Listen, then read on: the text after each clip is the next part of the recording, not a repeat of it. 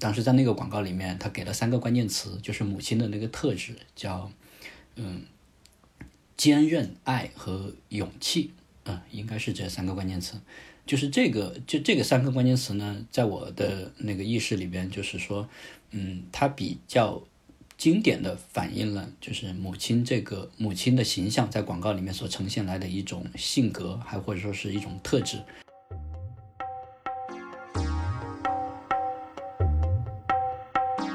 我有很多时候在想，为什么这些角色不是爸爸来做？嗯，或者说。如果有妈妈存在的时候，它一定是妈妈来做。为什么一个母亲节的广告，它的目标的受众，就像你刚才说的，可能是你想卖东西给这些母亲本身，但是，呃，你说话的这个人并不是母亲，说话的这个人是她的孩子或者她的丈夫。为什么这些母亲没有自己去说话，没有说自己想干什么？啊，大家会找另外一个方式去去表达它的价值。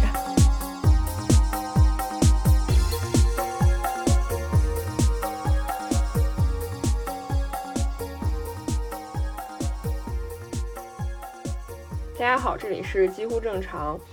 呃，我们今天想跟大家聊的是关于母亲节的广告，或者说母亲在广告里面出现的形象的这么一个问题。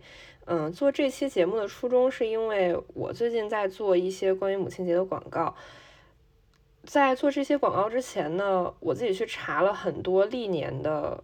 呃中外的母亲节的广告。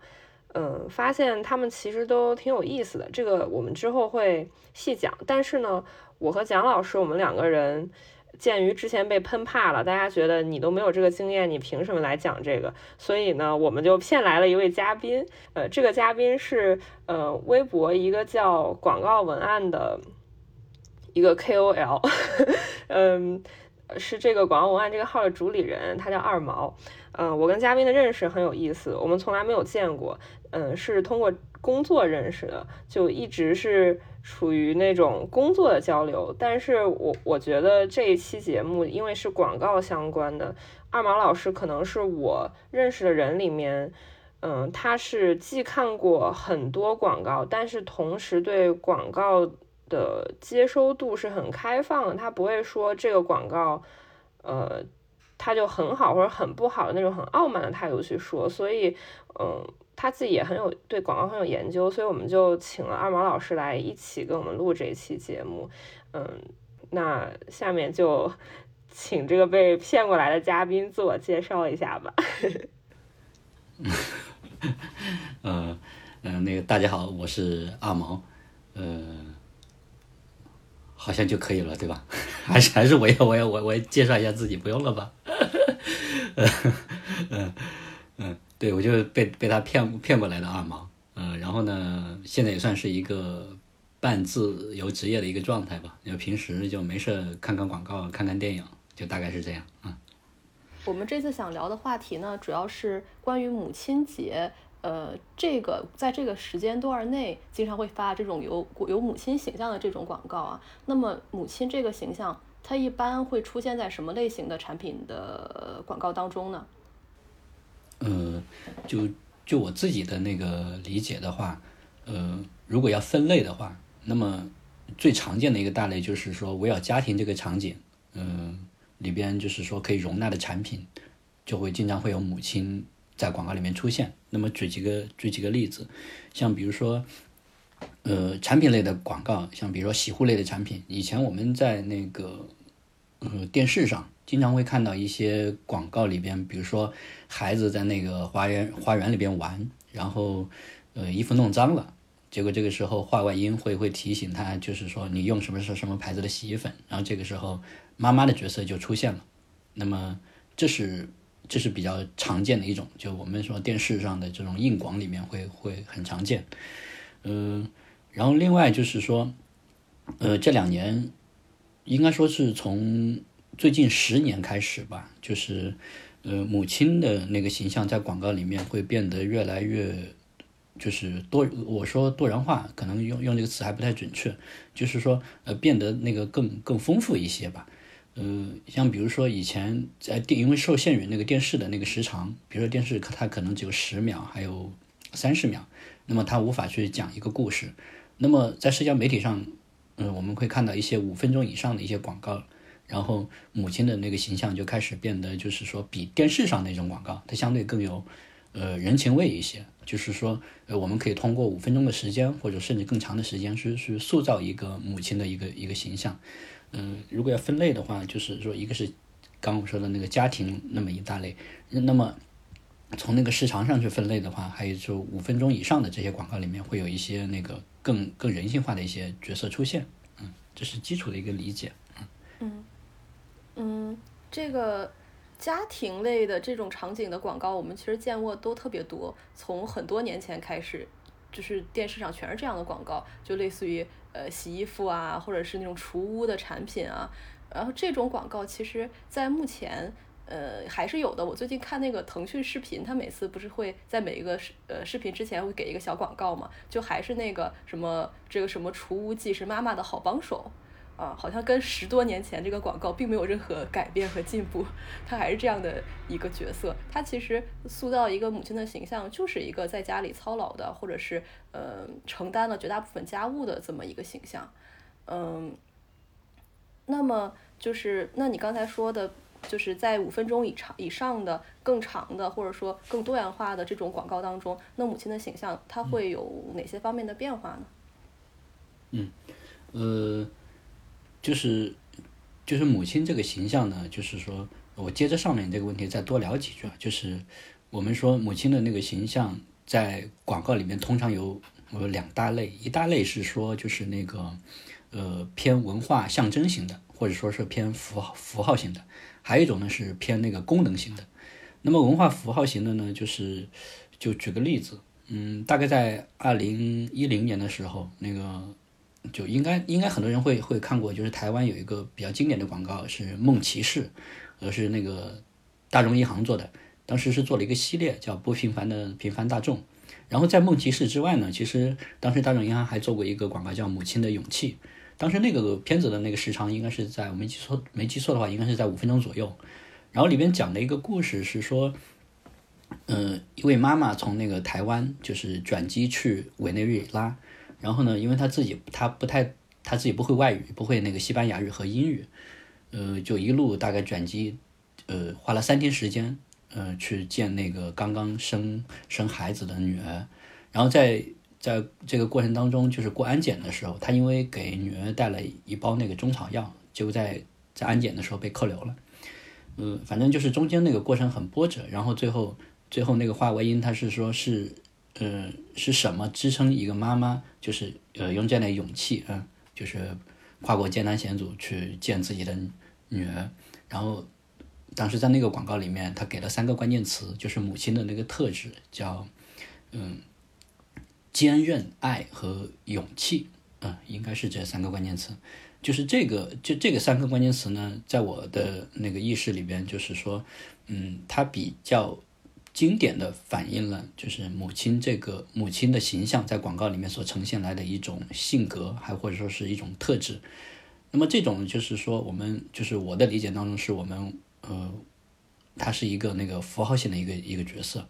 那其实这种符号性的这种角色呢，在我们嗯 CCTV 或者说我们的那个央视广告里面，公尤其是一些公益广告里面也非常常见。呃，就是。前两年应该是说也是前几年吧，就具体时间我是记不太清楚了。就是，呃，央视出过一个系列的广告，叫“嗯，别爱得太迟”。嗯，有一个广告，呃，应该大家可能也看过。他说的是什么呢？是一个妈妈，呃，当时那个场景也很特别，就是在一个学校的一个操场上，那个妈妈从孩子的童年到小学到初中到高中再到他毕业。就是妈妈在变老，然后孩子在长大，然后孩子终究有一天要离开那个妈妈的怀抱。那么到他妈妈变老的时候，妈妈就一个人就是坐在那个呃操场上面，就等孩子回来看他。他最后广告里面给了一句文案叫“别爱得太迟，常回家看看”，就大概是是这么一个一句文案。那么在这个广告里面，我们也可以看到，就是说母亲的这个形象，它也很符合我们传统文化当中就是对母亲的一个认知，它比较包容，它是一种呃内敛型的。然后它还相对来说是沉默的那种，那么这这种广告，我们就是我的理解，就是母亲的形象是一个偏公偏那个文化象征型的，嗯，然后就是说到这个呢，再就是那个刚刚接着刚刚我们说的那个，就是嗯，母亲的另一种形象是功能性的，就刚刚我们举的那个例子，就是家庭里边，比如说给孩子洗衣服，或者说给孩子喂喂这个喂这个牛奶，那么这些这些广告，它就是特别特别产品化，然后特别特别就是说有那种功能引导性，然后它所面对的这个呃目标消费者，其实大多数都是女性自己。然后像我们刚刚呃前面说的那种文化象征型的那种广告呢，它通常面对的是嗯子女，就大概是这么一种基础的一个一个分类吧。呃，就是我我在查资料的时候查到了一个 Tinder 的广告，它是在呃印度做的投放。印度这个地方呢，可能也比较保守，它的文化里面可能母爱也是那种默默的、内敛的，然后给你一些支持，给你一些好的建议，他永远会等待你的这种这种角色。嗯，这个广告它是在母亲节投放的，其实。嗯，这种社交用品吧，包括 Tinder 在内，社交用品做母亲节的广告其实是挺尴尬的。你也不能鼓励妈妈去谈恋爱吧，或者说，呃，就鼓励妈妈离婚，这好像不太对。所以他的视角是说，一个女孩，嗯，可能是一个，嗯，二十岁的年轻女孩，她在镜子面前一直试衣服啊，然后试耳环啊，化妆什么的，那可能是她的第一次跟男生的约会啊，当然也有可能是女生啊，就是第一次约会，然后。他就非常的紧张，这个时候呢，他妈妈就是一副我我是过来人的那种感觉，可能给了他一些建议，然后最后就是女孩就是非常的感动，然后女孩和妈妈就抱在了一起，这么一个，然后他他可能有一句这种最后他想表达的那种呃，Tinder 的那个主旨，大概就是说妈妈总是爱你的呀，或者说是嗯这种感觉，其实跟嗯二毛老师刚才说的央视的那个广告的那个。结构或者说它它的寓意其实很像，就是在广告里面妈妈的角色，在这种广告里面妈妈角色可能都是这种给你支持和陪伴，但是他可能一开始不讲话，他默默的，但是他一切都看在心里。嗯，我有很多时候在想，为什么这些角色不是爸爸来做？嗯，或者说。如果有妈妈存在的时候，他一定是妈妈来做。嗯，爸爸可能是另外一种角色，比如说爸爸是给钱的那个，或者说爸爸是，嗯，就是对你可能照顾没有那么多，但是他总是很大方这种形象。所以我觉得可能，嗯，很多很多国家的文化里面对爸爸和妈妈这种角色是不是都定义的太刻板了？然后。嗯，刚才二毛老师说很多那种洗护类的用品，或者母婴用品，比如说我我就想到奶粉这种广告，一直呃就是之前我在之前的公司做做过很多奶粉的广告，然后这个所有的奶粉广告，他们可能都会强调一个点，就是说我们想要母爱，我们想要呃。就是有没有妈妈的寓意，比如说大自然是妈妈呀，或者说地球是一个孕育者这种角色，为什么这个广告它不是说爸爸也能去喂奶，或者爸爸帮妈妈一起去，嗯，承担这个喂奶的角色？虽然可能妈妈是主要的这个 喂奶的责任人啊，这个是从生理结构决定的，但是为什么这里面爸爸是缺席的？就是一。嗯，包括二毛老师刚才说这些的消费者，他们潜在的这种消费群体一定是女性自己，或者说有了妈妈这个呃角色的人，他才会去消费这些，所以他们就是嗯直接定义为那那我的这个广告的主角，或者说我这个广告就是要宣扬一些母爱或者母亲相关的，这是我刚才想到的。嗯，关于这个，我刚才也想到了一点儿，有有一些想法。嗯，就是，呃，因为刚才二毛老师讲到了一个词，我倒是觉得特别有意思，就是这个母亲的形象，他用了一个词来形容，就是沉默的。然后，嗯，我今天呢，就刚刚在查资料的时候，我就查到了几个广告，呃，它这里面我觉得有一个很有意思的现象，就是它明明是一个母亲节的广告，呃，是投放在母亲节的时候，呃，然后为了是呃，感觉它是为了在歌颂母爱，但是呢，他他说话的这个角色里面，在跟镜头说话这个角色，要么是丈夫或者是孩子，要么就是一个孩子的呃主视角，用这个孩子说我觉得怎么怎么样。我我看到了两个广告，我不知道这个是因为我正好搜到了这两个，还是这是一个比较普遍的现象啊。嗯，一个是宝洁去年就是二零年做过一个母亲节的广告，叫《妈妈的工资》。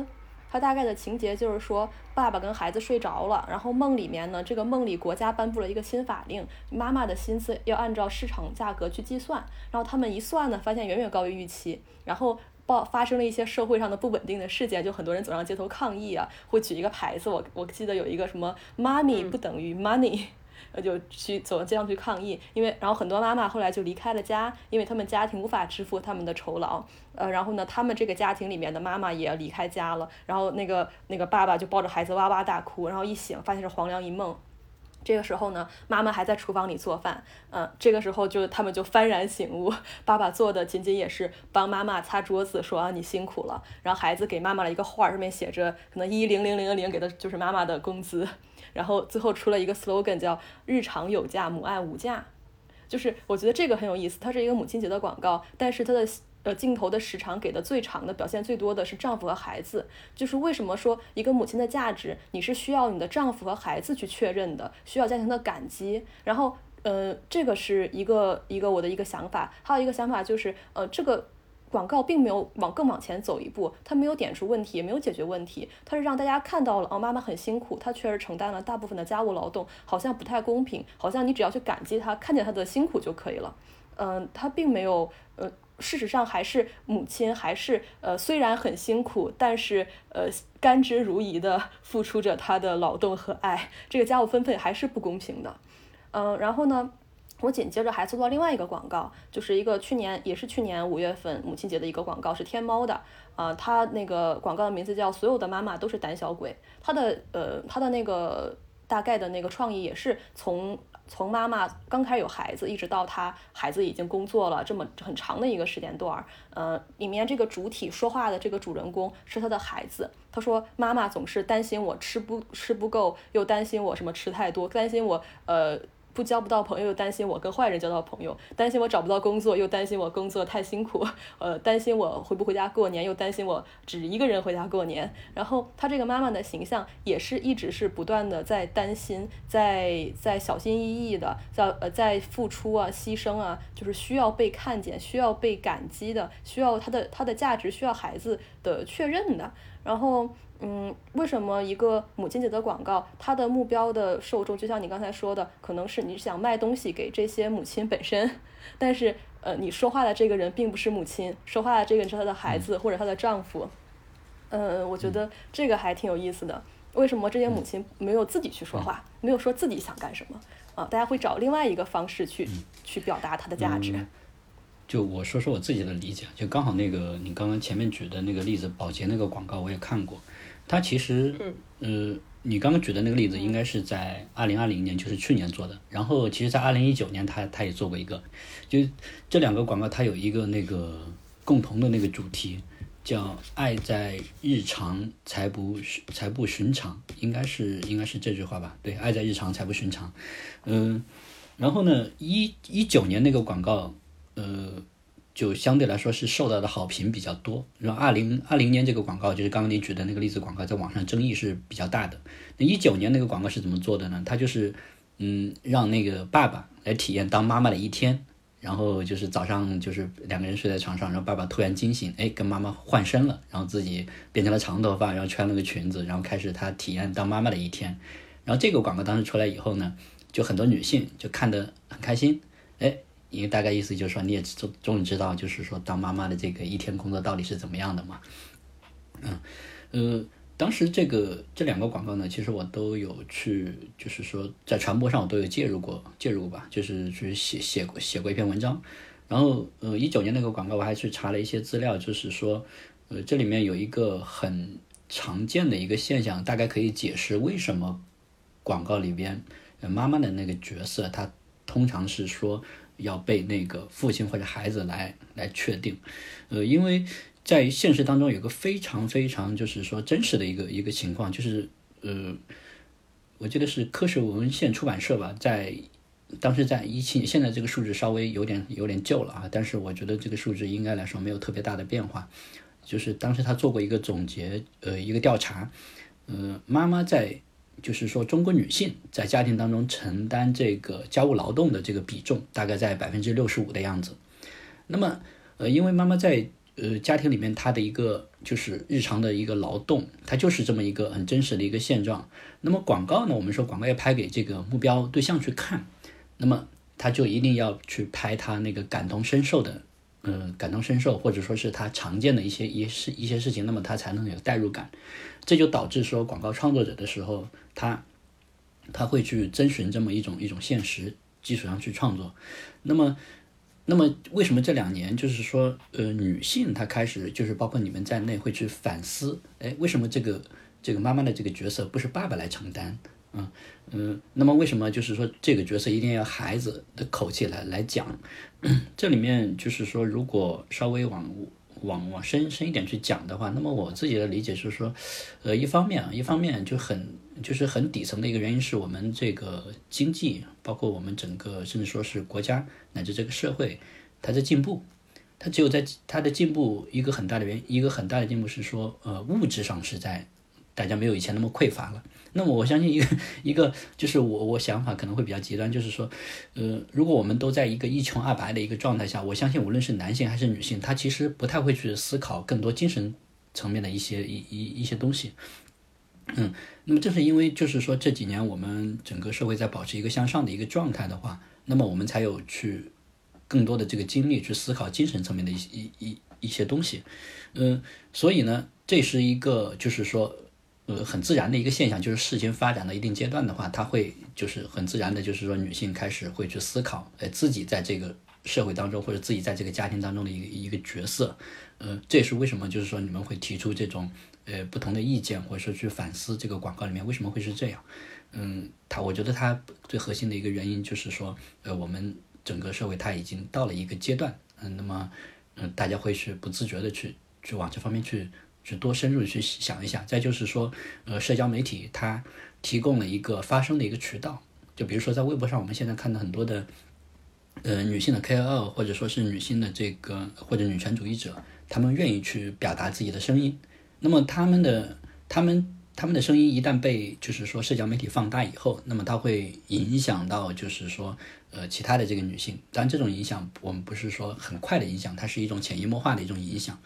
嗯，然后再加上就是说，呃，这里面还有一种，嗯，就我说消费骗术，好像好像也不太准确啊。就是说，呃，就是会有一些消费的一些包装的一些话语，它鼓励女性，就是很多现在广告鼓励女性去做自己。因为我你知道，我们做广告的，其实就是说，当你没有找到一个好洞察的时候，做自己永远是一件就是说至少是正确的事情。对吧？就是，所以就是说，为什么就？就是我们还会看到很多的广告里面，他鼓励女性去做自己，去追求自己的生活。最后他给你，然后，然后他这种可能那个落板上燃了出来，哎，是一个口红的一个广告，或者说是，或者说其他的一个产品的一个广告，嗯。就是就是就你这些问题，我刚刚想到的是这些，嗯，比较散。嗯，我我那个刚才二毛老师说做自己这个洞察，或者说这个营销话术是一个最政治正确，或者说你实在想不出来什么你就用这个就没错。我其实也有这么一个同感啊，可能很多。很多广告的它的呃，或者说它很多品牌的 slogan，它其实意思都是做自己，但是你不同的表达或者说不同的那种包装，它就会变得有些就变得很高级。比如说 Nike 的广呃那个 slogan Just Do It，这个其实就是做自己，就是你做就完事儿了。然后我自己特别喜欢的一个广告是一个叫“人生不止马拉松”。嗯，我不知道阿玛老师有没有看过，就是一个日本的广告，那是一个呃一个给那个一个大商场，他给自己打广告说你们快来买买买吧，一个广告。这个这个广告的这个非常的荒诞，但这个广告拍的特别的好，就是他的那个算是他的 slogan，或者说他的那个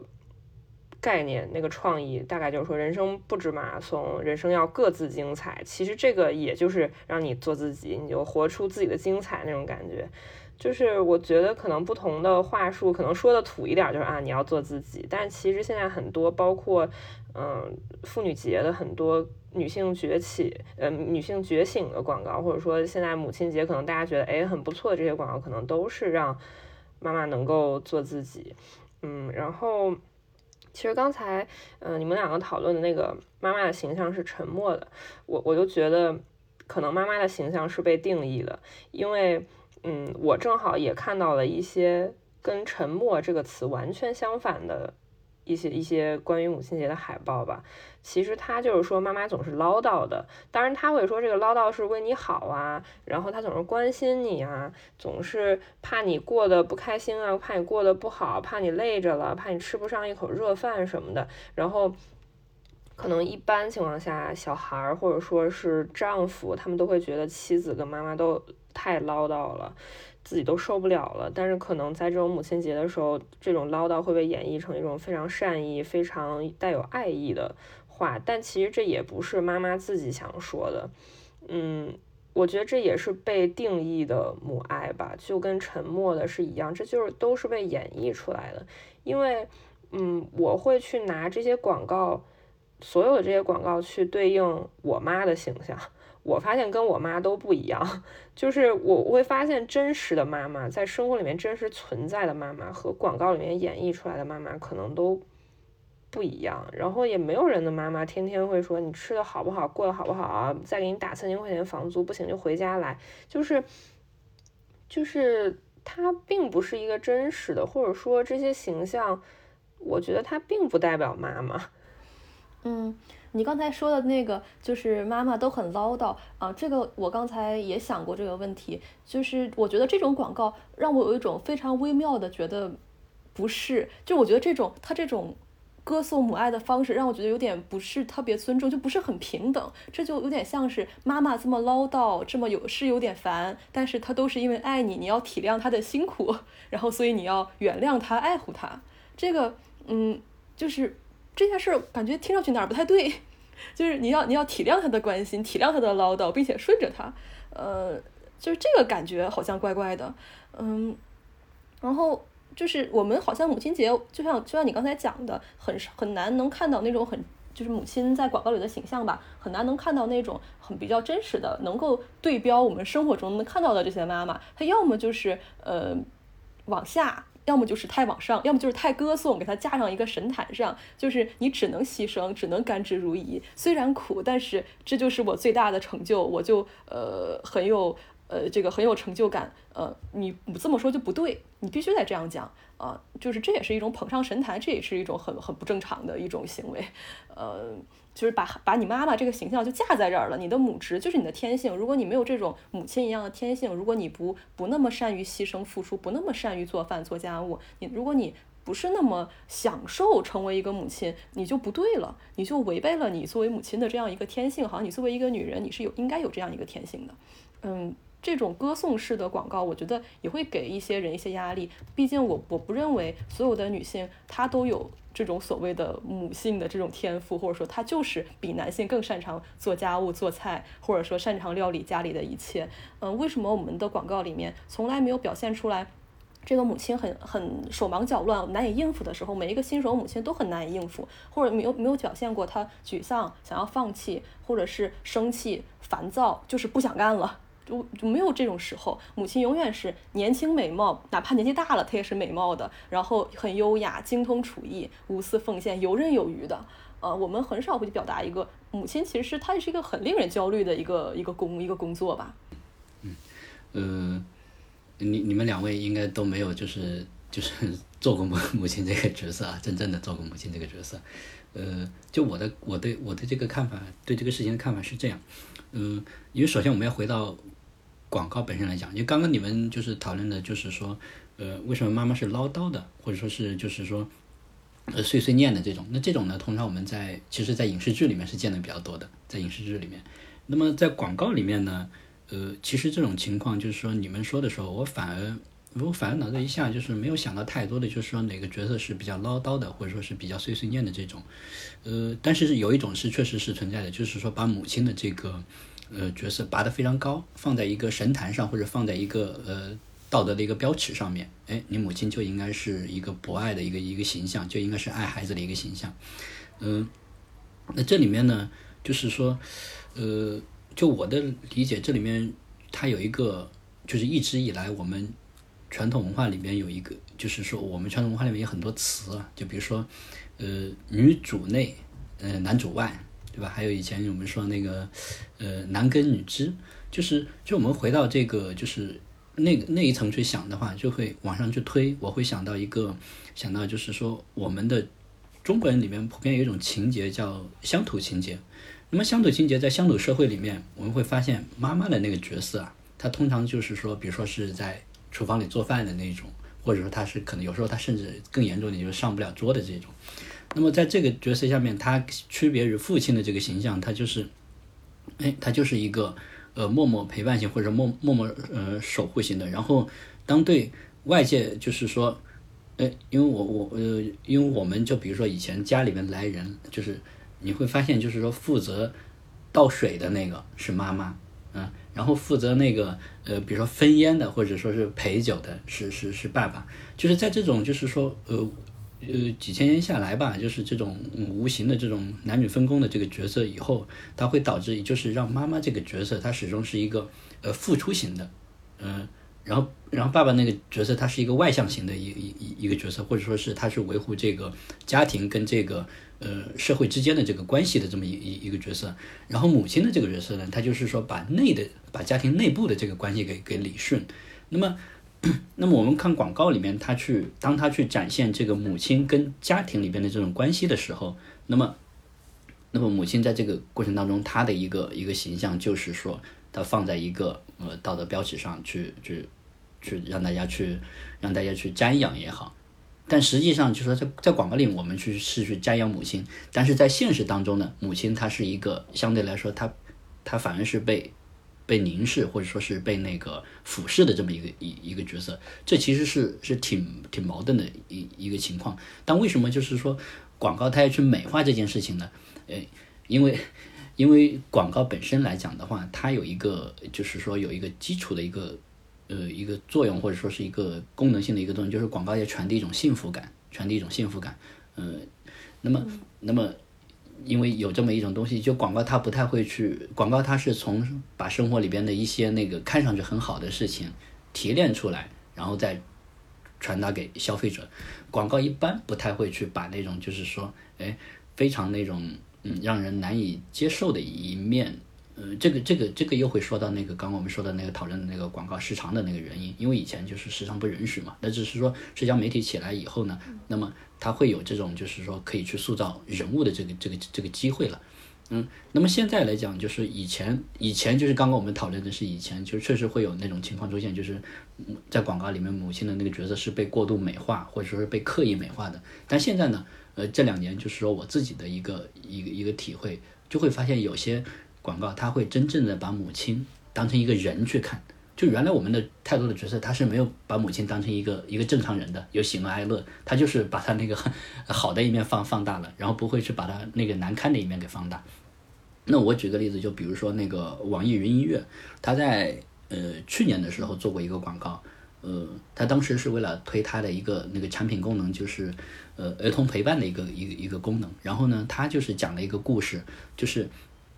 就是呃，去描述了一段经历，就是拍了一段经历，就是妈妈从那个一个孩子呃从出生到他进幼儿园的那段那段经历，就把那个完全就是非常真实的拍出来。然后在那边我们我们会看到，妈妈就是说呃喂奶的时候。非常非常难受，就是站站要站着喂奶，然后自己用一只小手紧紧地攥着自己的衣服，然后你会发现，就是她在那个时候她是非常痛苦的。然后还有比如说在她那个呃怀孕的时候，她去死，她会去想，她会去想自己如果当不好一个妈妈怎么办，她会去哭泣。然后她她也会就是说，呃，在日常的那个时候陪伴的时候，也会感觉到非常累。然后呢？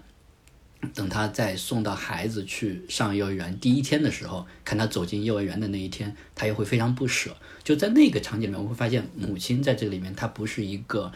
就不一定就是就是那个全部就是那个表现她的爱呀，或者是对孩子怎怎怎怎么样，她也会分表现她在生活当中她那个难以负重的那一面，嗯。这是这是这个一个是说我们刚刚说的一个一个变化在里边，然后它这里面还有一个原因就是刚我们说的，就是说，嗯，社交媒体它提供了这样的环境，让我们去可以去塑造一个母亲的一个角色，呃，把它还原成人，嗯，这个是很重要的一点，就是说，呃，以前太多的这个母亲她都不是一个正常的母亲，不是一个正常的人，嗯。那一个是广告时长不允许嘛，那二一个就是说，在我们呃文化背景的这个束缚下面，它会有一些嗯，会有一些表达上的一些那个呃规制在里边。那么在进入到是进入到现在这个阶段来看的话，它其实也是在呃往一个稍微比较好的一个方向去去去发展吧。这是这是我现在的一个理解。嗯，刚才二毛老师说就是嗯之前呃。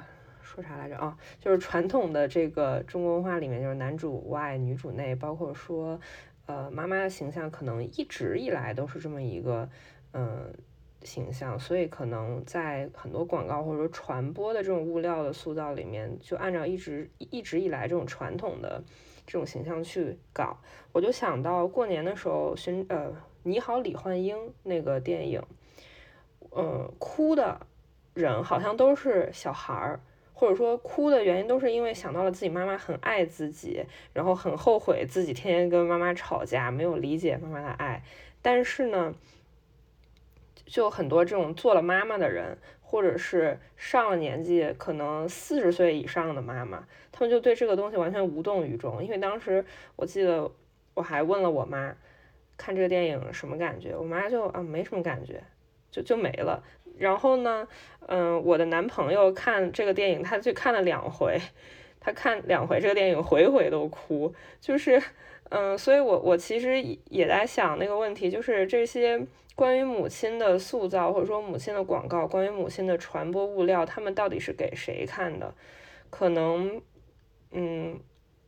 可能不是给妈妈看的，对，可能是给孩子，或者说是给那些缺席的爸爸。你们好好反思一下，或者说，如果是当然是那种消费类的广告，可能就是给妈妈看的，因为可能家里的洗衣液啊，或者说是孩子的奶粉，只有妈妈会很上心的去买，这也没有办法，因为我觉得这是在这是在广告传播规律里面的吧，就是你只会给你的消费者。目标受众去看，如果他不是你的目标受众，他也不会买你的账。所以这个广告其实是跟销售直接有关联的。嗯，我想到了一个，嗯，就刚才阿毛老师说，现在的广告可能会有一些微妙的变化，就是妈妈也是有喜怒哀乐的，她也是人。嗯，我想到了一个非常让我震惊的广告，震惊是因为这个广告是一个中东地区的广告。呃，对，嗯。就是我其实觉得那个广告拍的挺好的，然后我也不知道他这个广告他他他是在线下或者说在他们当地的传播好不好？我是在一个那种国外的广告网站上看到的。他就是说从妈他拍了一呃很多妈妈从怀孕到生孩子到给孩子喂奶，可能嗯然后推孩子大概就是从呃孕育孩子到孩子两岁之前吧。这这个广告就是一个完全的快剪，它它的那个文案是完全矛盾的。就比如说，你应该站着，你应该坐着，你要跟孩子一起睡，你不能跟他一起睡，你要多吃点，你不能吃太多。嗯，你要健身，你你不要运动，你要好好看着孩子，你要好好做你自己，就是完全是矛盾相反的这么一个广告，呃的的一些文案。然后到最后，可能是他他只给了一句他的主文案，他又说不要叫妈妈去当妈妈。我觉得这个广告特别好的一点是，其实很多人都在教妈妈怎么当妈妈。就是我其实他比你会做妈妈多了，毕竟他他做了妈妈。然后这些可能指责的人，或者说是站着说话的人，他们并没有做过妈妈，也没有做了那个孩子的妈妈。嗯，然后我觉得中东地区，当然可能也是我的刻板印象，我觉得中东有这种广告其实是挺前卫的。因为我在我在国内其实没有看到这种广告，就是大家可能都不会说，嗯，不会不会去跟那些天天那个把妈妈供上神坛，或者说把妈妈很轻视、很俯视的那那种人拿到台面上来讲，让他们闭嘴。所以，嗯，我我还挺喜欢这种广告的。嗯。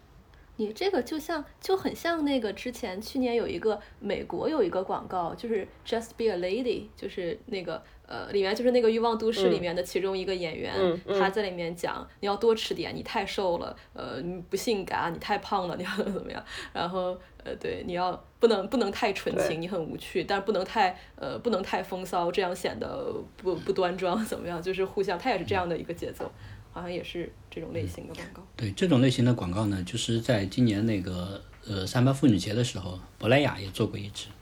嗯，它就是对我让你们有没有看过？对，它其实有点就是刚刚你所描述的那种感觉。他请的是那个于真嘛，然后然后讲了一一大段那个旁白，然后就讲了一些就是必须有我们日常生活当中那种呃呃语言上的这种语言上的这种潜在的这种。呃，歧视也好，或者说是一些那个刻板印象也好，嗯嗯嗯，对，其实这这种这种广告，就当时他这个广告能够就是说，呃，在朋友圈里面转发的比较多呢，他就是，嗯，我觉得他一个是把，嗯，因为因为过去这一段时间里边，微博上这个呃性别话题或者男女对立的这个话题就特别特别就是呃讨论的比较多嘛，然后这个广告它其实找到了一个平衡点。嗯，他就是既为呃女性说话，也为男性说话，呃，既为母亲说话，也为爸爸说话。然后，呃，然后虽然他的那个表达的那个就是里边的那些词，他句子就有点稍微就看上去很严肃，但是他是因为是一个女性通过一个女性说出来的，所以他就显得比较温和。嗯，在讨论的问题呢，其实他讨论的问题，呃，在。嗯，就是一直以来都都存在过，就是有以前也有一些广告表达过，它不是一个，它它里面的那种观念并不是说很前卫，但是，但是好像这两年就是说，哎，那尤其是今年，大家会发现，我我们还是应该就是要回到一个共识上去讨论一件事情，去讨论讨论母亲也好，讨论爸爸也好，或者讨论那个男性也好，女性也好，大家都是要把彼此当成一个正常的人去看待，那么我们才有一个对话的一个一个基础，呃。那么就是，其实他那个广告，他给我最大的一个触动，就是说，是我还是觉得以前我们很多的广告去鼓励用消费的话术去鼓励女性做自己，是太多了，呃，有点，有点，有点，就是说已经到了一个就是说烂大街的那么一个一个地步。然后消费者本身呢，他对这件事情也已经产生这种免疫了，嗯，所以他那个广告就是说当时能够引起大家的一些反响吧。嗯，就是刚刚就是这个问题，我想到的，突然想到的这个，嗯嗯，其实我跟二毛老师对于这个珀莱雅和中国妇女报的这个广告看法有点像，就是它里面的文案，嗯。其实已经不新了，它是一个可能在微博上这两年已经被说烂的话题。它的每一句文案可能有一个搜索搜索引擎去搜索这种各种人的评论，或者说那些女性 KOL 说过，它可能会有对应的话，甚至可能是重复的。但是我觉得这个广告它能够被人转起来，或者说大家能够去重视它的原因，是因为它是一个品牌做出来的，而不是说这是一个公益组织，或者说这是一个 KOL。这可能是，嗯。这可能是国内比较早的这种广告能够正视这些东西，而且它是通过一个比较大的品牌能说出来的这种东西，然后可能大家会觉得很震撼，而且，呃，也不能说是震，也不能说是震撼吧，可能就是因为这个品牌。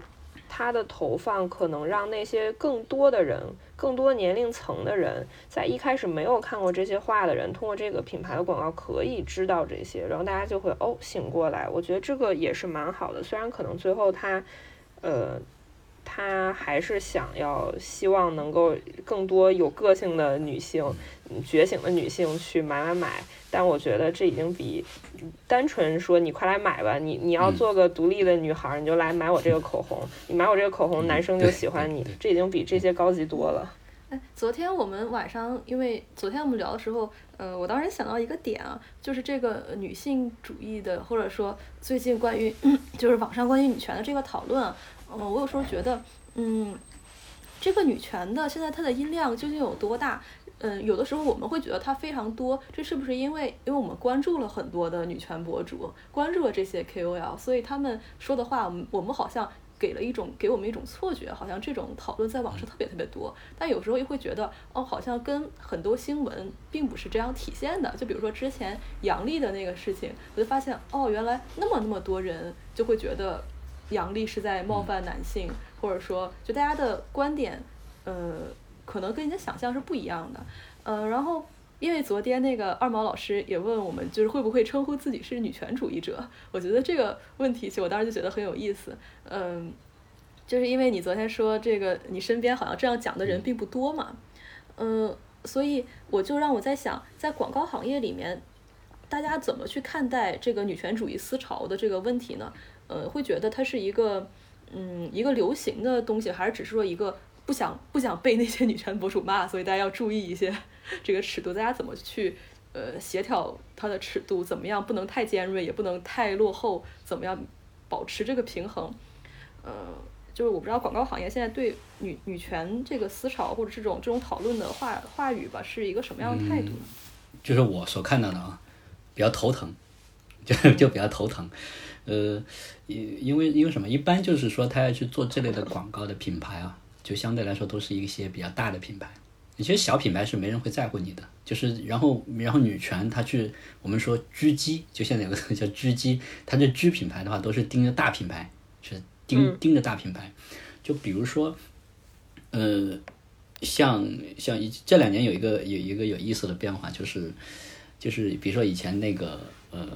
三八妇女节的时候，一些品牌会把这个节叫女神节、女王节，对吧？尤其一些一些大的品牌。嗯，那前两年呢，可能大家还还能比较接受，但是你就发现从去年开始，从去年开始，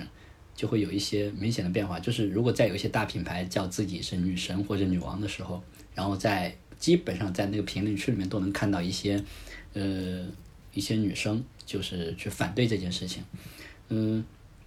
这是一个一个一个变化。然后这两年就是说这些大品牌开始就是慢慢的去正式，就是把女神节或者女王节开始叫，比如说叫三八节。嗯，或者或者直接就叫那个妇女节，呃，就是这是当这个变化不是特别明显，但是它是已经有有一些微妙的变化在。那么我觉得就是说这个离不开就是微博上一些反对的声音。那么这个声音呢，我认为是是好的，但是也有一些不好的情况是是什么呢？就比如说，就比如说，呃，一些那个，比如说那个，嗯，家电类或者说是那个厨房电器类的一些一些广告里边出现，比如说，呃。如果那个场景里面就是一个妈妈在烧饭，然后呢，呃，孩子在旁边那个可能在在在玩或者是在什么，然后然后当这个当这种就是有这种画面这种广告里面，广告里面只出现一个妈妈和一个孩子的时候，那么下面留言区里面一定就会有人问爸爸去哪里了。呃，我会认为这个不是一个特别好的一个一个一个事情，他会，他会去束缚，就是说广告从业者他的一些表达上，就是说他他会有束手束束脚的地方。那么，那么呢，我在广告创作的时候，我是不是要去思考，呃，是不是要要去思考，如果我这么去设计这个镜头了，呃，那么是不是会有那些反对的声音出来？但实际上就是说这种情况在现实当中是非常常见的一种一一种情况，就是因为可能爸爸在外面真实的在工作，那么我没有办法去。去让爸爸出现在这个场景里面，嗯，所以你去问爸爸去哪了这个问题，它好像是一个不成立的一一一一一个事情。所以，然后，然后，尤其像这种小这种小问题呢，它会被被放大以后，那么在广告创作的时候，我们在这个领域里就会，它受到的这个约束就就非常大。我会认为这个是有稍微有点太过于去去极端了，然后它它会导致一些大品牌它在表达上面会会越来越往一个安全的路线。去走啊，那么你你想象，你你自我们自己去想象一下，如果以后一个广告里面，呃，有妈妈出现的地方，一定要有爸爸出现，那是不是其实也也也挺也挺诡异的，对吧？它不是一个我们日常生活经验里面，嗯，会会发生的一件事情，嗯，呃，所以就是说，你说到这个的话，我会我会想到想到这一些。嗯，其实，嗯，二毛老师刚才说的这个，比如说厨房场景有妈妈没有爸爸这个。其实如果是我的话，我可能也会问，哎，那爸爸呢？嗯，就是虽然说可能在那个传统的认知里面，爸爸好像是要主外，但是妈妈是主内的。但我觉得这个认知它其实是非常不公平的，就是这个事情它是存在，但它并不代表着它存在就是合理的。嗯，可能会有一些人说，那妈呃，那这个这个家里就是爸爸在打拼，然后妈妈在家里。但是可能现在更多的情况是为了养育一个孩子，为了维持一个家庭，呃。很多都是双职工家庭嘛，就是爸爸妈妈都要去去做一些这种职场的打拼，但是可能打拼之余，妈妈会去负责孩子的学习，什么上上名校、上辅导班，然后然后还要给一家人做饭，然后还要洗衣服，操心这个操心那个。但是爸爸在这方面可能确实是缺席的，嗯。就是我我我是说一个大的概率上啊，大的概率上，嗯，或者说我觉得这种，嗯，妈妈在家，爸爸去上班这件事情，甚至可以说就是一种母职惩罚。就是如果你做了妈妈，你的这个角色决定了你将要受到这种惩罚，你可能没有工。晋升机会，你的薪资没有那么的高，然后你的工作评价不那么好，然后你可能求职受挫了，嗯，或者干脆你就说，嗨，我你上班赚的也不多，我就干脆回回家吧。但是这可能对于女性来说是非常不公平的，她们明明有机会在职场上和男人拿着一样的工资，做一样的活，甚至可以干得更好，但是。因为这个所谓的母职惩罚，他们回归了家庭，所以我觉得那些评论区里面，嗯，去问爸爸呢的人，他们可能并不是说就是挤兑这个品牌，或者是他们就是杠，他们可能真的是想要说，我们也很期期待在厨房看到爸爸在做饭，或者说爸爸给孩子洗衣服，爸爸去开家长会，爸爸送孩子去辅导班儿。其实我觉得这是一个，嗯。我不能说是整个社会的期待啊，就是我觉得这是很多女性的期待。嗯，我觉得大家大家在问《爸爸去哪儿》的时候，《爸爸去哪儿了》这个时候，呃，我觉得我我考虑到的可能，嗯，不只是这个广告，它是作为一个，呃，我怎么样把我这个产品卖得更好，怎么拉高我的这个消费的，呃，这个这个量，而是它其实广告这个东西，从我们小到现在，它其实在嗯，莫就是很。呃，很微妙的影响你的世界观的形成。就比如说，那我我们有很多孩子从小看着这样的广告长大，那他就嗯没有思考过，他的经他的形成了一个意识，就就是妈妈就是应该在这个厨房里做饭的，妈妈应该做饭做得很好吃。妈妈应该无所不能，把这些事情都办好。呃，那么有人提出了这些意见，他会去问爸爸去哪儿了。这个看上去好像很像抬杠，但是有了这些声音之后，我现在也观察到了，其实很多品牌在做这种广告的时候，他就变得很谨慎。我觉得这种谨慎是一种好事儿。呃，就比如说我之前就看到了很多广告。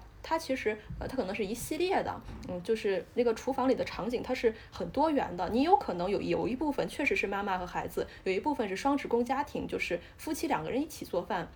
有的时候是两个年轻的朋友，可能是在一起合租或者什么的，一起在做饭啊，或者是就是一个人享受自己的独身生活，过得很好。呃，他们会就是把这种，嗯。呃，这种生活的这种场景更多元化，去展现给大家。那这样这样子就给为给社会传递一个信息，就是说你的。各种生活场景都是存在的，呃，可能有一些家庭确实是男主外女主内，双方有一个比较呃好的协议，那么我们能够共同的让我们的生活去运作起来。那么也有一些家庭很有可能是，呃，它是可以存在的，就是男性可能更擅长做家务，呃，因为我也其实我也认识一些男性，他是比较喜欢在家里，他也做家务做的也很好，东西东西弄得整整有呃井井有条。也有一些女性可能更擅长在职场工作，她更需要呃。职业带带给他的这种成就感，那他们可能家务分配是有一个呃跟传统的这种呃这种这种观念可能是不一样的，是一个新兴的一个家庭的结构。这样是我觉得以后也会有这样一个趋势，嗯，就是我觉得广告其实可以。除了反映我们当下，呃，它确实是我们目前的现实情况，可能还是更倾向于男主外女主内，这确实是一个事实。但是我觉得，呃，作为广告，作为一个大众传播，其实我们可以往前走得更远一点，就是给大家展示一个有更多的可能性，打开大家思路。就是你做不好母亲，可能你或者或者说你不是那么擅长，不是那么享受在家里洗衣服、做饭、带孩子，可能你也可以有一些别的。就是一个家庭的运作的模式啊，只是你每个家庭都有自己的这个运作模式，并不只有一种规范的答案吗？嗯嗯，对，呃，就你你们两个其实指出了一个非常敏锐的一个问题，就是说，呃，广告它其实是有一个就是影响大众思维的一个一个媒介吧，它算是一个算是一个媒介，就是它可以影响大众的思维，在无形当中去。呃，去规训或者说规制一些一些东西，或者说规制小孩的一个一个一个观念，或者说如果这个小孩在在客厅里面玩，然后看到电视上播的这个广告，为什么就是妈妈在厨房里面？那么他从小他会他会就一直会保持这个印象。呃，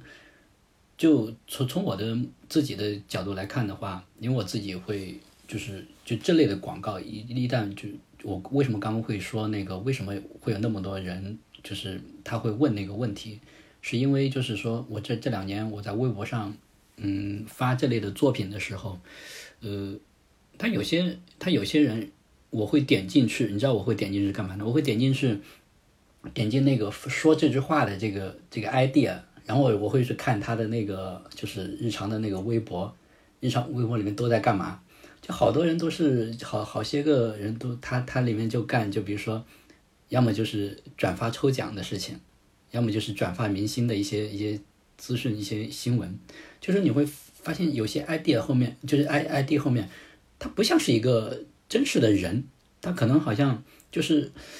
就是有些人他就是为了故意故意去挑这个事儿，然后把这个拱火。这是这是我为什么我会我会觉得就是说，呃，有一些情况他可能会走的比较比较极端。这是当然，这个里面极端背后是不是说呃有专门就是说。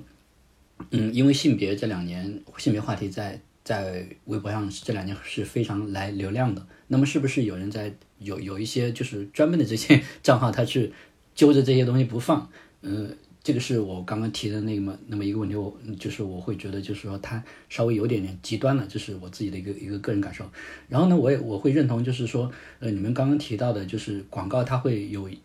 嗯，有影响，就是说孩子，或者说是影响，就是说潜移默化的是带带来大家，就是说观念上的一些一些影响。因为如果因为大众媒介的那个那个功能，它如果说是，比如说有很强的这种渠道，或者说是 通过这种大媒体，就是对外去去传播、去渗透也好，那么它确实会在那个观念上或者在心智上会给大家带来一个既定的一个印象。嗯，但是这件事情就是说，嗯，我会觉得就是。如果我们的整个的这个社会是一直在向上的这么一个状态的话，或者我们的经济保持在一个稳定的一个一一一个一个情况，还有就是说我们的物质是在一个进步的一个状态下面，那么，呃，品牌它一定会去根据这个时下的这个社会情绪，或者说是女性自己真正的这种呃思想去做一些相应的一些调整，嗯，那么这个调整里面，呃，我举个例子，就是比较明显的一个变化，就是今年。呃，今年方太，呃，方太算是那个厨电领域里面做的比较，就是说，嗯，头部的一个品牌。它最近出了一个产品广告，它以前它那个广告里面，它的那个产产品里面广告你去看会会会非常非常标准，就是，呃，永远是有那个一家三口或者是是三三代同堂的那个那个画面在。只要就是说在电视上播出的那个广告，它基本上都会都会有有这种情况，就是说把那个一个家庭一个圆满的一个一个状态，就是通过广告的方式给呈现呈现给大家。但是呢，今年它有一个变化，就是它做了一个产品广告，然后这个产品广告里面你会发现，它有很多的那个家庭不同的家庭出现，但是这个家庭里面，但是是没有没有那个就是说三代同堂的那个那个画面出现。它里面的家庭有，比如说有那个单身的那种家庭，还有就是两口的那个，就是。情侣的这种家庭，他甚至还有就是说，呃，把这个呃，他那个产品的那个空间、那个场景给放大了。比如说以前是在那个呃厨房里边，他现在会放到一些，比如说茶歇区，就是比如说公司开，比如开会的时候会有一些茶，呃，公司里面会有一些茶歇，然后他会还会把他的那个场景就是延展到一些那个就是高端的一些社交场合，呃，然后在这里面出现的这些呃家庭的那个成员，他不再是那个。就是固定的那种那种模式，就是说，就举这个例子，就是说这些大的品牌，它会适当的去做做一些调整，然后他会去观察这个，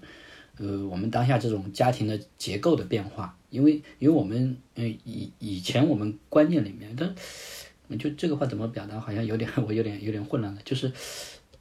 就是有一个数据，有一个数据，呃，原来应该是那个国家统计局发布的一个数据，就是在二零一九年的时候，我们的那个就是单个家庭的那个结构里面的成员已经到二点九，二点九多一点，差一点是三。那以前我们说一个家庭里面最最起码是三个人嘛，就是爸爸妈妈孩子，再往上可能是爸爸妈妈孩子，或者说是或者两个孩子，再上可能就是说呃爷爷奶奶外公外婆。那么现在就是说，因为家庭就整个社会的这个家庭结构在发生这种就是比较明显的这种变化以后，那么相对应的这些品牌呢，他会去思考我的广告是不是有这种呃，是不是有一种更符合时下的这种语境的表达方式。所以在这件事情上呢。就是我相对来说，我因为可能是因为我是男性啊，我没有像你们那么呃切身的这种感受，就是我会比较乐观，也相对会会乐观一点点。但是呢，我我同时还会认为，就是说会有一些反复，就是你你会仍然会发现，就是就是刚刚我们觉得你让你们不舒服的事情，在大众媒体上会出现。就它的这个进步是不是那种就是说一下我要进三步，它可能是进两步，然后退一步。然后它是它是那么一个一一一个过程，就是 反复的那么一个过程。但是整体的那个向上，就整体上往前往前走的话，那个广告的那个背后的那个创作观念，它是在在变化的。呃呃，就是我对这件事情的一个一个一个理解吧。嗯嗯嗯，我我想到了，就是刚二毛老师说方太那个就是家庭的多样性这一点。嗯，我想到了一九年吧，麦当劳的一个广告，就是。也是，就是母亲节的广告，它是在菲律宾投放的，嗯，就是说一个妈妈带着自己的孩子，她是单亲家庭去吃麦当劳，她看到别的家家庭都是爸爸妈妈孩子，或者说爷爷奶奶爸爸妈妈孩子，就是其乐融融，只有他们两个就是妈妈和女儿两个人非常的孤单，然后呢，女儿好像也看到了这些事情，但是女儿还小，她就非常的童言无忌，嗯。他就跟妈妈用薯条去摆这个，嗯，用薯条代表这个妈妈和女儿玩这种小游戏，就是长的代表妈妈，短的代表女儿。然后女儿这个时候说呢，她说，嗯，这不太完整，就是只有两根儿，就很不完整。妈妈可能她她以为就是啊，别人家都有爸爸，这个我我我家这个爸爸缺席了，我很愧疚，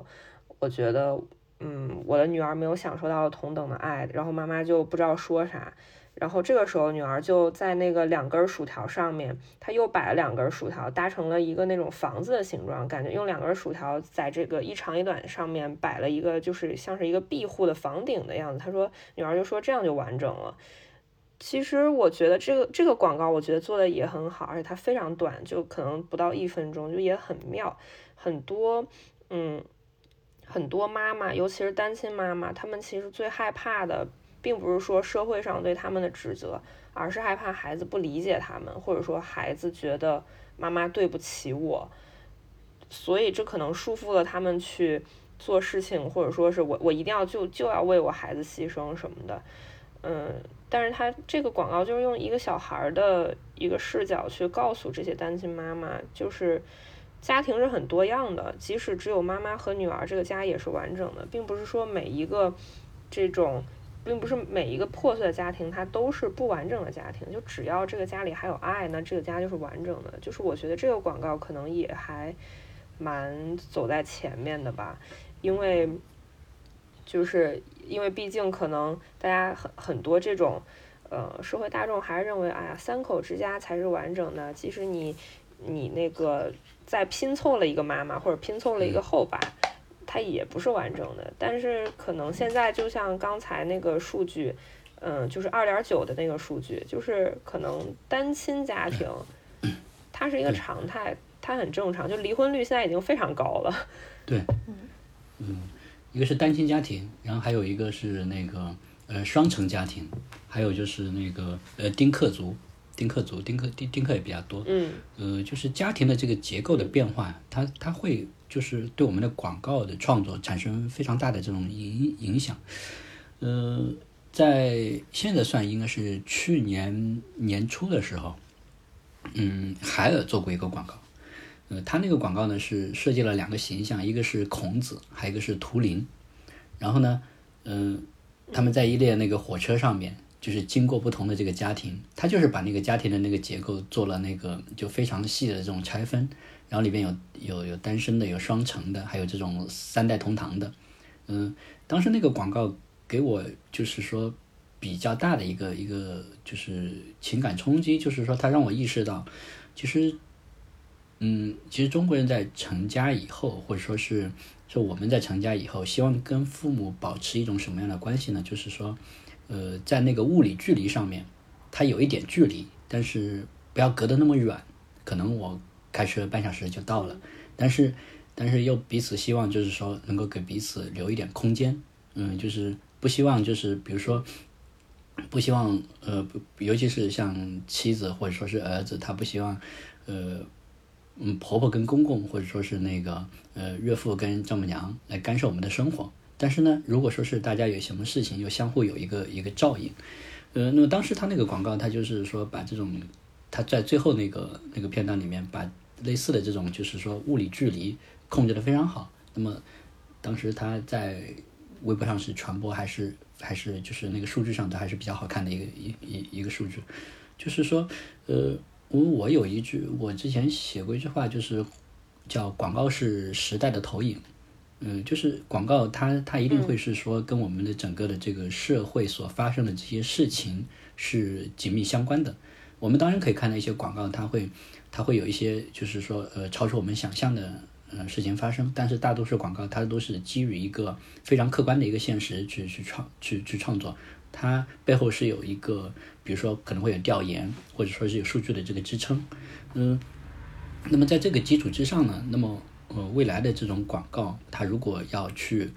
呃，比如说，呃，未来可能会有哪些广告，它会，我，我认为会比较受那种大众欢迎。那么一一种情况呢，就是说，呃，他会打破这种传统观念。因为以前就拿母亲节的广告来讲的话，我我自己有一个感受，就是说，就我们现在太多的母亲节广告或者说父亲节广告，它里边有一个。就是好像大家有个既定不变的观念，就是说母亲，呃，或者说父亲，他是，呃，让孩子变得更好的这么一个角色。但是大家没有去反过来去想，其实当一个人成为父亲或者成为一个母亲之后，恰恰是孩子让他有机会去体验人生当中，就是说父亲或者母亲这个角色。反过来讲，应该是说，呃，应该是说孩子让父亲和母亲变得更好。就是这个像这种这种就是反过来的这种思考，在我们的那个广告观念里面是很少见的。但我认为它是说，呃，到一定的阶段的时候会有这样的广告产生，然后大家会更愿意去去听一听这样的表达。嗯，这是这是这是这么一这么一种一一种情况。然后另外就是说，接着广告是时代的投影那句话去讲的话，那么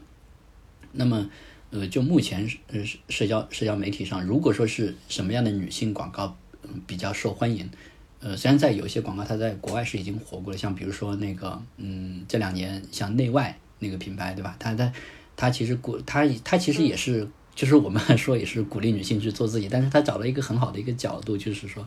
呃鼓励女性去正视自己的身材。正视自己的身材上的一些，嗯，它不是那种像比如说呃维密类的那种广告里面，女性在里面的这种身材就是呃性感的啊，或者说是特别那个曼妙的。那么，那么在在他的那个广告里面，我们会看到就是说女性的身材它是多元化的，嗯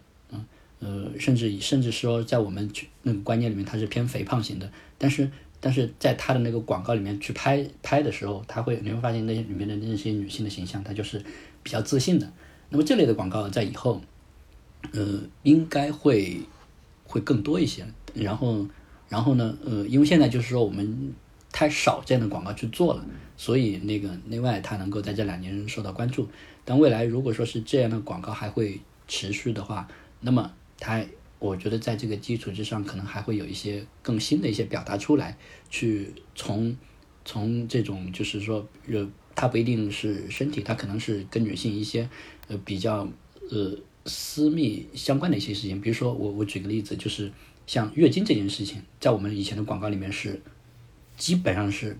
是大家非常去少谈的一个话题，然后甚至以前我们的广告里边那个一旦出现出现这种呃就是说呃那个卫生巾类的广告的时候，它对它都是用蓝色的去去表现，但是。但是最近这一两年会有一些变化出现，就是那个牌子我一下还想不起来了，叫什么微微呃，我我想不起来那个牌子，但是它在广告里，是周冬雨做的，呃，对，周冬雨代言的那个品牌，对我我想不起来他那个名字。我也想不起来是叫什么，但是我记得是周冬雨。对对对对，他在那个里面，他是应该那个是应该是第一次有品牌在广告里面把那个颜色变成红色，嗯，然后去很很直白的去去去讨论这件事情，嗯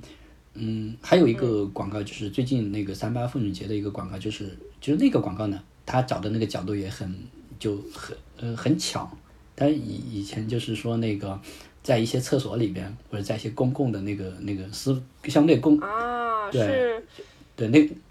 是丁香医生和那个口红的对那个对不对？啊，对对对，就那那个品牌，呃，叫什么？呃呃，嗯，我也我也忘了，U Kiss 之类的吧？U 什么科？U 什么科？我我我我对我一下还想不起来。对他就是找了一个很好的角度，就是一个口红，把那个厕所里面那个。呃，代孕的还是还是什么那个给涂掉了，然后然后对对，把它给涂掉。就是未来就是说，如果做女性类的这种广告的话，去关注这些很小，但是呢，呃，又又是跟我们就是说日常生活经验里面，哎，发现哎哎这这个就是这样子啊，这这应该就是这样子。原来我们那些观念它是不对的啊。那么这类的广告，它在未来会可能会比较受欢迎。呃，就是其实就是说，就整个来讲的话，我还是认为就是广告它。它很有会有很多的广告是，它确实是有刻板印象在，但是它在这两年也会，尤其是在最近三年之内，你会去去观察的话，它它有这种非常微妙的这种变化，这种变化它是诶可喜的，或者说是以前我们诶会让人觉得诶原来我们可以讨论这样的话题了吗？嗯 嗯，大大概是是这么一个一个感受在里边，嗯嗯。嗯，但是您您刚刚说的这个，就是哎，我们能讨论这样的话题吗？就是我有一个特别特别深的感受，就是，嗯，去年我做的那个妇女节的海报，当时就一一方面会有人说，哦，现在我们能讨论这样的话题了吗？另然后另外一方面说，我以为这些话题已经是常识了，为什么又拿出来讲？嗯，这个洞察已经是早就烂大街了，是 就是，然后。然后还还会有一些人，就是你刚刚说到那个月经，就是红色的那个月经那那一块，我也想到会有人说啊，为什么这个海报上面要把月经这个血给画出来？这好恶心，好刺眼。就是其实还是会有很多人，不管是男生还是女生，他们完全接受不了这些东西。然后，嗯，其实我觉得也蛮有意思的吧，就是很多广告从业者就是在。那种 Four A 待了很多年的人，他们可能看到这种广告，一开始其实也是抗拒的。嗯，就是在树英的下面的评论，我也都看了。当时就是很很多人对这个这个是非常抗拒，觉得这这个做的非常的奇怪。嗯，然后嗯，其实您刚刚说的那个丁香医生和那个口红的这个这个联名，嗯，我其实当时也注意到了，我觉得这个联名它。其实不算他们原创吧，因为是一个网友在厕所拍到的，说一个可能是一个姐姐，她这个嗯拿口红把那个代孕的或者说是这这种对女性不利的这种小广告给她涂了，就表示女孩有力量。嗯，当然我我觉得这个事情它虽然不是原创，但是它做的很好，就是我觉得可能一个品牌把这个事情给做大了之后，嗯。从就是从对品牌的角度来说，这这绝对是一个好事儿。就是你的品牌形象，或者说你你可能本来品牌的在大家心里的声望是一，现在就能变成十了，就是能抓到这个呃流量，或者说说难听一点叫财富密码吧，我觉得也很不错。然后嗯，其实还另外一点也是跟刚才珀莱雅的那个广告很像，可能一开始这些这些话或者这些宣言是在小圈子里面传播的。如果有品牌去花钱把它给铺开，其实对整个社会的教化来说，它是一件好事。嗯，证明他广告背后的那个创作者，他平时是一个是平时自己，因为我记得那个广告是最开始是在小红书上，呃，有一个网友是发了这么一件事情，然后下面那个评论区里面有人在说，哎，如果这个品牌是，如果这个是，如果这个照片是是是一个广告创意的话，哎，它应该会会会是个什么样子？然后恰好今年它就做出来了。这也提醒，就是说，提醒我们的广告创作者，就是要多多去观察这个，在一些小圈子里面发生的事情。嗯，因为我们现在就说广告也，大家经常会说我们的广告怎么去破圈嘛，破圈，大家都大家都就我们尤其是市场部就给那个给那个广告公司下 brief 的时候，或者市场部自己给自己下 brief 的时候，就是说我希望这个这个广告可以破圈，然后破圈大家都，但是但是破圈的前提是说你要先入圈，你要先了解这个圈子里面大家在想什么，先先了解当下的女性，她到底哪有哪些点是她呃很很隐秘。但是呢，又是他，就是说，呃，希望被大家给注视的，呃，重视的这个这这个地方，嗯，就是要多去了解一些，就是目标消费者他到底在想想在到底在想什么，而不是用那一种就是非常泛的那种洞察去跟大家对话，嗯，那么那么，如果说大家还只是用一种就是说，呃，原来那那种观念，就是我希望你变得很好，就是我潜意识里面就会认为就是我希望你变得更好。不是用这种说教，或者说是用那种想当然的那种语气去跟大家对话，或者说用一些那种呃非常换的那种话术，就刚刚我们说的做自己这种，